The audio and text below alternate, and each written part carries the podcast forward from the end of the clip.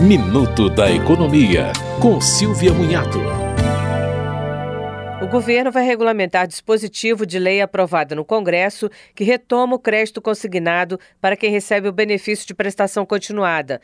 Mas, em vez de contarem com margem de 45% do benefício, percentual que permanece apenas para os aposentados e pensionistas do INSS, os beneficiários do BPC poderão autorizar desconto de até 35%, sendo 30% para empréstimos e 5% para pagamento de cartão de crédito consignado.